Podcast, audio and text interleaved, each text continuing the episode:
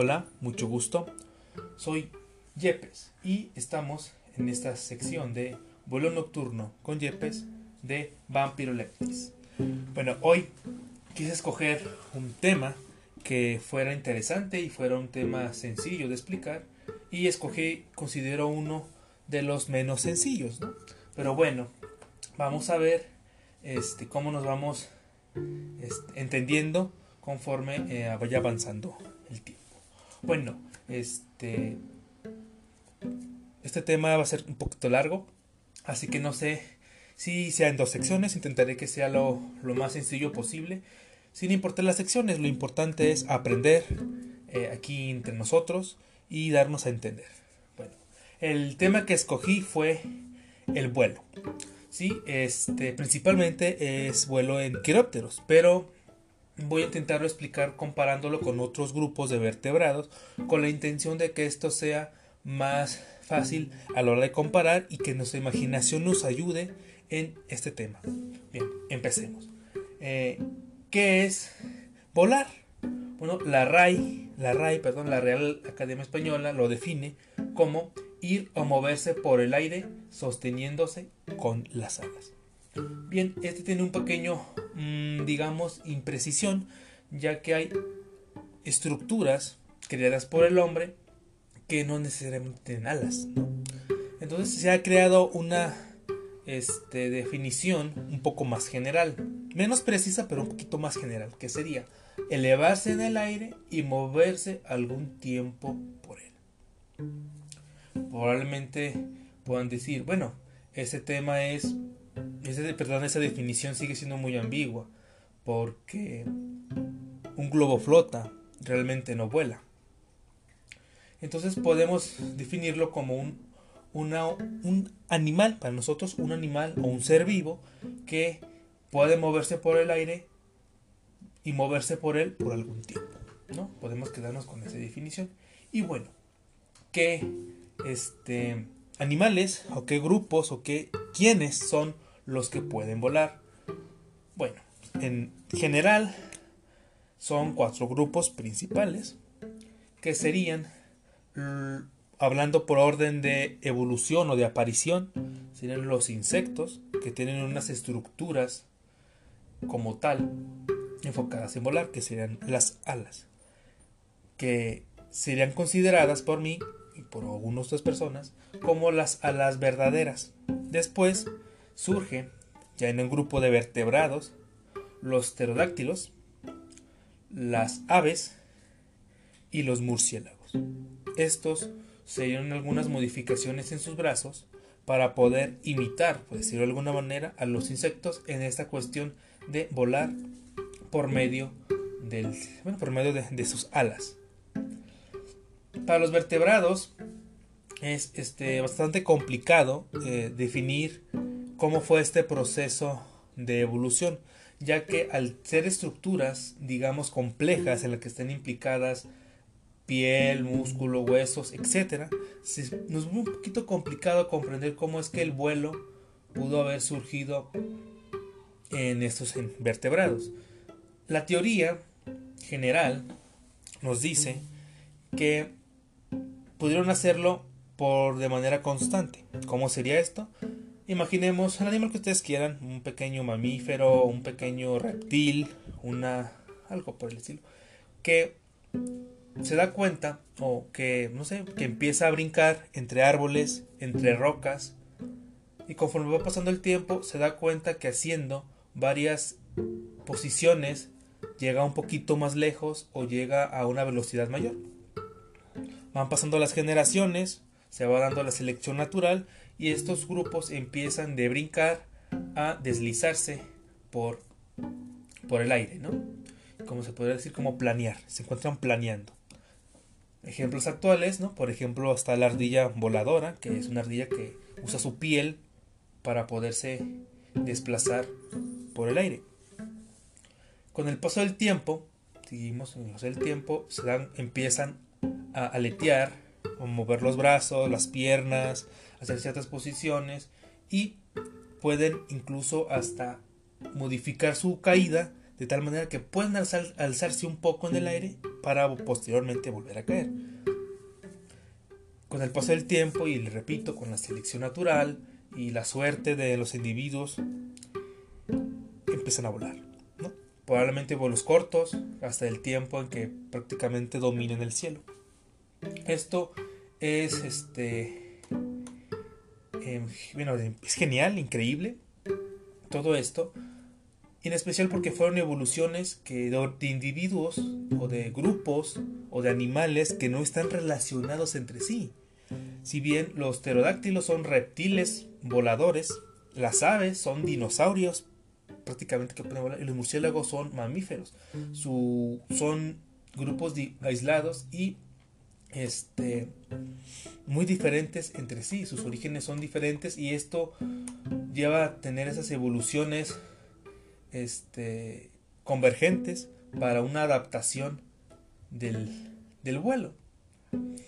Y bueno, este, hablando un poco de, de esas capacidades del, vuelo, vamos a entrar como en un tipo de, digamos, biología comparativa o anatomía comparativa con esos grupos. Vamos a ir viendo cómo las estructuras del cuerpo, del cuerpo de estos tres grupos, pterodáctilos, aves y murciélagos se comparan, se parecen, se van adaptando y este qué diferencias y similitudes tienen, ¿no? Bueno, este un poco de generalidades, vamos a decir, se los voy a dejar así claro, eh, como unos ejemplos sencillos.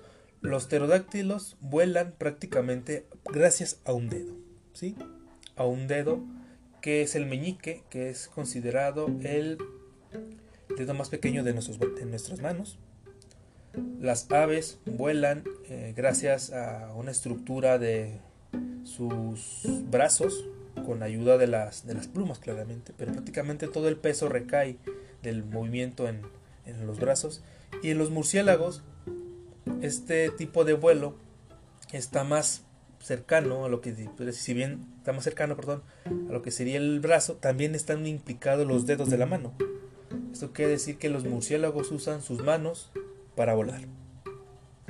Es algo que para mí es fascinante en comparación con los otros grupos. Y bueno, como comentar, durante muchísimo tiempo se, se creía que los murciélagos eran los únicos que podían volar con con las manos, o sea, habían acomodado todas las estructuras de sus manos, de los huesos de las manos, para poderse mantener en el aire. Hasta aproximadamente en el 2015, que había salido un estudio de un ave o ave dinosaurio que estaba emplumada y tenía este modificado las falanges de los dedos, o sea, sus dedos estaban adaptados de tal manera que este estaban acomodadas como los murciélagos con unidos por un pedazo de piel. Bueno, eso se sospecha que puede haber estado con un pedazo de, piel y se desconoce si podía volar. Lo que sí se sabe es que planeaba. Esto debido a, estructuras anatómicas de aves que no se comparan, se, cree que no podía volar, pero sí mínimo podía planear. Y es algo curioso porque fue se considera como la primer este, intento de vuelo, así la, de manera errónea considero yo, pero sí la, manera de planeo parecida a la de los murciélagos. Probablemente si esta especie no se hubiera extinto, podríamos decir que hubiera este, dinosaurios o aves que vuelan con los dedos. Por desgracia, las incógnitas se mantienen, se mantienen ahí. Y bueno, hay otros organismos que se sospecha que también pueden haber volado. Este, por ejemplo, cierto pez que llama un pez volador, que son una modificaciones de sus aletas. Pero bueno, a final de cuentas no, no lo han logrado y no, no se considera. Entonces, bueno, ¿cómo fue que estas aves, perdón, que estos individuos, aves, pterodáctilos y murciélagos empezaron a volar? Bueno, pterodáctilos es un misterio. Por desgracia, el registro fósil no da mucha información de su, de su biología, ¿no? Nos da algunas pistas, pero no todas. Y de las aves, pues nos debemos de basar principalmente en las categorías actuales. El caso de los murciélagos se considera que durante el Cretácico hubo una extinción de, ciertas, de cierto grupo de aves, por lo que las aves se volvieron menos numerosas. Los murciélagos, aprovechando este hueco en el ecosistema aéreo, empezaron a volar, empezaron a surgir. Esto pudo haber provocado que los pequeños mamíferos escalaran árboles, escalaran ciertos acantilados, se aventaban al precipicio con la intención de agarrar algunos insectos. Con el paso del tiempo empezaron a planear hasta que finalmente terminaron volando. Lo curioso es que las aves rapaces de aquellos entonces eran diurnas, se mantenían y se movían durante la luz del sol y de noche prácticamente no, no había o, o simplemente no había.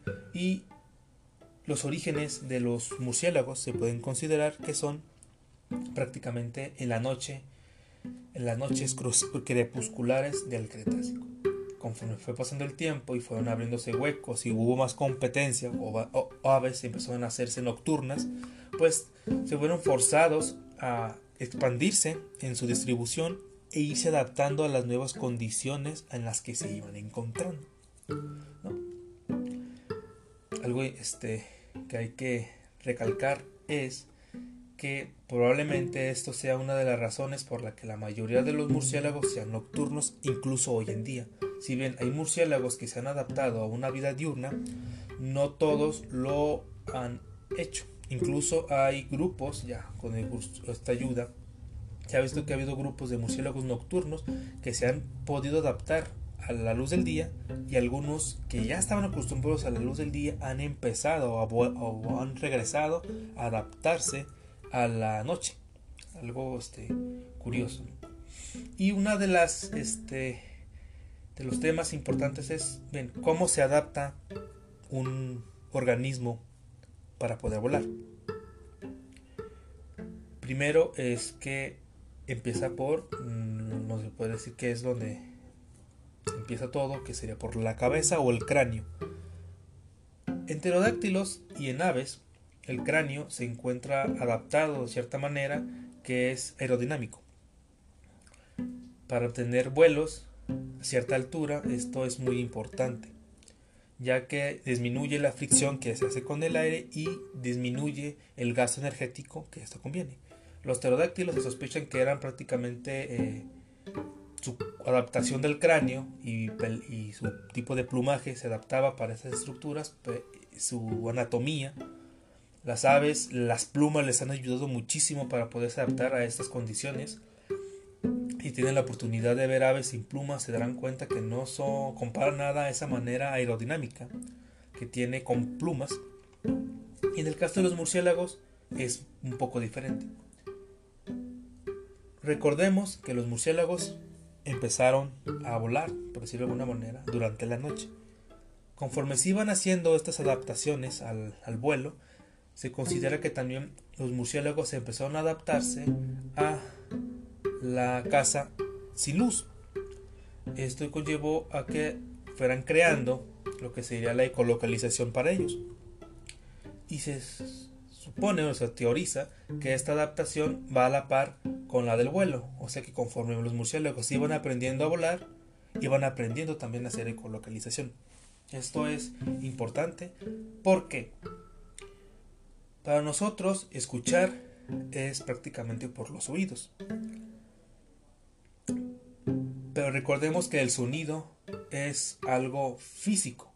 Son ondas que van y vienen, rebotan, y ese rebotar es el que los murciélagos perciben, les ayuda a este, encontrar y entenderse en su medio.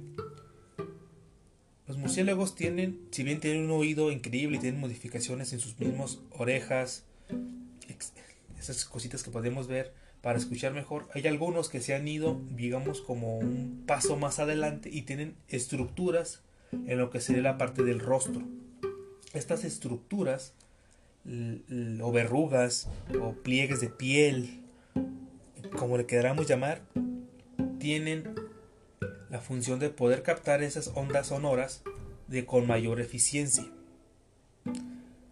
Entonces, los invito a que busquen fotografías de la cara de los murciélagos o el rostro de murciélagos se van a encontrar con tantas adaptaciones que hay eh, modificaciones que incluso llegan a ser eh, increíbles, que uno, gente que las considera como feos, pero wow, es algo genial lo que los ha llevado a hacer. Y es que esas estructuras impiden o dificultan que los murciélagos puedan ser completamente aerodinámicos en esta estructura, en lo que es el cráneo. Por lo que la mayoría de las adaptaciones y modificaciones de los murciélagos para el vuelo se encuentran en la parte que se le considera como postcranial o después del cráneo. Prácticamente lo que tiene el cráneo en cuestión de, de vuelo serían ciertas adaptaciones que serían para poder cazar a sus a sus a su alimento en caso de que cazan otros grupos de animales o insectos o vertebrados como pequeños mamíferos y anfibios y, ah, y reptiles prácticamente eso pero en sí no, no está adaptado como tal una capacidad de, de vuelo en comparación con aves pues, y pterodáctilos. Bueno, vamos a tomar el siguiente, digamos, parte del cuerpo que está adaptado para el vuelo. Sería el tórax. Esta parte, que sería como la parte de lo que sería nuestro pecho, nuestras costillas, hasta la parte de la cintura, en, tenía una, tiene una algo como se una evolución parecida en los tres grupos pterodáctilos, aves y mamíferos, que es en el caso de los murciélagos, tienen las costillas este, más anchas, muy anchas y no son tan flexibles como por ejemplo nosotros. Puedes hacer el, el experimento ahorita de inhalar y exhalar, te darás cuenta que tus costillas se expanden, se hacen más grandes se hacen más pequeñas. Los murciélagos no tienen, digamos, tanta facilidad para hacer eso. Y además, la respiración en los murciélagos se hace principalmente por el diafragma. ¿Sí? El diafragma se encuentra debajo de los pulmones y también debajo del estómago, que utilizan muchísimo los cantantes para poder utilizar estos, tipos de, de cantos. Por los murciélagos prácticamente su respiración es gracias a este músculo, que es el que ayuda a los pulmones a poder respirar. También en el esternón y aquella parte que tenemos en el pecho, que es donde se unen los, las costillas, se insertan músculos pectorales. estos músculos son bastantes, son muy, muy importantes para el vuelo y esto ha provocado que el esternón tenga una forma de quilla. ¿Eso quiere decir? Que es un poquito, digamos, como triangular, por decirlo de alguna manera, donde están pegados todos estos músculos, están ensamblando y esto provoca que, bueno, que, se, que la, el esternón tenga este tipo de clase de quilla. En aves, la quilla como tal está muy desarrollada, muy desarrollada. yo creo que es de los dos grupos, es la parte más, bueno, dos grupos comparándole la parte más representativa de un ave. Igual, la misma función, se pegan los músculos ahí, todo eso. Y en el caso de su respiración, los, las aves tienen pulmones y tienen lo que se le conocen como sacos aéreos. Estas estructuras les ayudan en hacer más eficiente la respiración y la asimilación del oxígeno. Por eso hay aves que pueden migrar continentes atravesando el océano o, subiendo montañas a altitudes increíbles. Incluso hay aves que la única manera, la única, perdón, la única razón por la que llegan a tocar suelo es para reproducirse. El resto de su vida se hace en el en el aire. ¿No? Entonces es algo increíble esas modificaciones de, los, de las aves.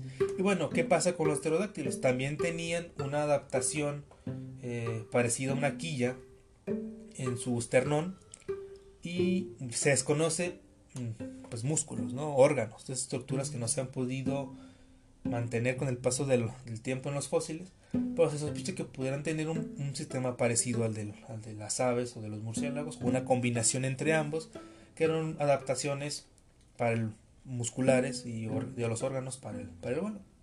Pero bueno, no se conoce, por desgracia no se conoce mucha de esta información.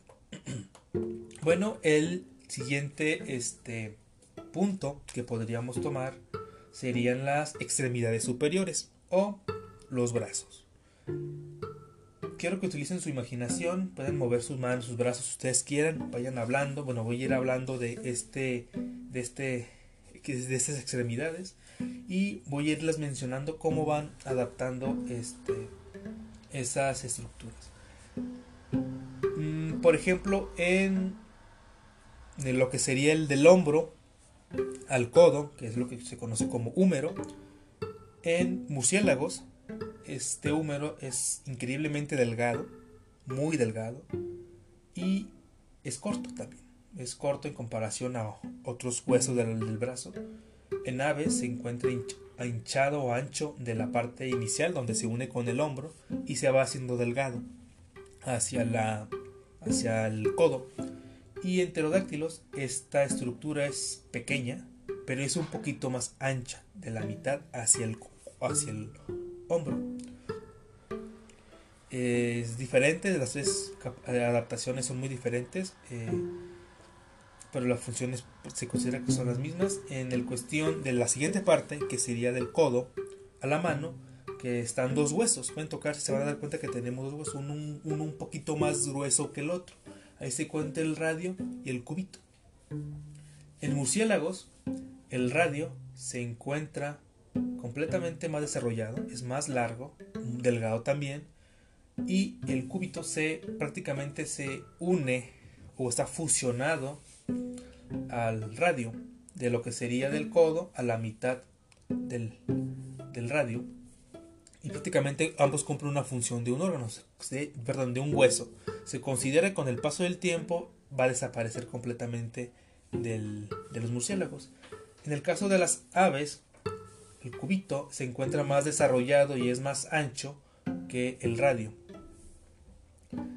Igual cumplen una función similar, pero se considera que es porque es donde están más anclados los ciertos músculos y le tienen una función más importante que, el otro hueso. En el caso de los pterodáctilos, ambos huesos se encuentran fusionados prácticamente y cumplen la misma función. Después de eso tenemos un grupo de huesos, ¿no? que es donde se encuentra lo que llamamos muñeca, que es lo que ayuda a la mano a poderse mover con respecto al resto del brazo. Estos huesitos en pterodáctilos se encuentran prácticamente tan diminutivos que se podría decir que no se. Si se encuentran, pero son muy pequeños y su función prácticamente es muy limitada. En aves solamente cuentan con dos, Igual, las funciones parece que son muy específicas, pero no necesitan más. Y en murciélagos también son prácticamente pequeñas. Prácticamente no funcionan, podríamos decir que no funcionan la muñeca para el vuelo, pero sí, obviamente su función existe, pero los huesos son muy pequeños. Igual en nuestra muñeca esos huesos son pequeños. Luego siguen los metacarpos. Bueno, estos metacarpos son los huesitos que se ven en la palma de las manos pero que no, que no se ven. O sea, digamos como que son parte del dedo que está escondido, ¿no? Estas estructuras también son diferentes entre cada ave, eh, perdón, entre cada grupo. En aves eh, se podría decir que son tres huesos. Tres huesos. Uno sería eh, como el pulgar. Una, la parte del hueso que va del pulgar, que se encuentra ancho y corto. En algunas aves prácticamente no se ve. Siguiente parte los, los huesos del metacarpo cumplen una función similar a la del radio y el, cubito. O sea, son dos huesos que tienen un origen similar y finalizan uniéndose, por lo que generan como un segundo hueco. Y finalmente, en los murciélagos, esta estructura se encuentra más alargada y más delgada. Y finalmente, este, los dedos, ¿no? las falanges. En murciélagos estas falanges se encuentran alargadas y muy muy delgadas. De hecho yo considero que prácticamente es más cartílago que hueso. Son muy flexibles y son prácticamente la base de la forma del ala. En algunas especies pueden llegar a tener eh, uñas o garras al final de las falanges, pero por lo general no, muy pocos grupos los tienen. En aves estos huesos, estos falanges se encuentran reducidos en dos, dos dedos, digamos, un dedo con dos, este, falanges y el último con ninguno, perdón, con uno. Y prácticamente la función pues sigue la misma, ¿no? Es el sostén de, las plumas y el pterodáctilos es, es increíble. Tienen cuatro dedos. ¿sí? De estos cuatro dedos, tres tienen una función de agarre, sostén, ahí, y el dedo meñique se encuentra súper desarrollado, ¿sí? Tan desarrollado que si yo considero que es más de la mitad de del brazo, ¿sí? Estamos hablando de que es más largo que el brazo en sí. Y se encuentra súper desarrollado, es completamente grueso, empieza muy grueso, se va conforme se va alargando las estructuras, se va haciendo más delgado, pero es prácticamente la base de los pterodáctilos y no sé, sé si recuerdo si ya se los he mencionado, es prácticamente la base del vuelo. Los pterodáctilos vuelan con el dedo meñique, vuelan con elegancia.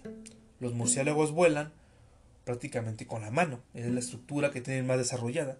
Y las aves perdieron esas, características de manos y esas cosas como tal, pero se debe a que todos los músculos que están ahí se eh, anclan a estos huesos y las plumas también, por lo que si bien pierde esas funciones, se adaptó lo suficientemente bien a las condiciones del aire.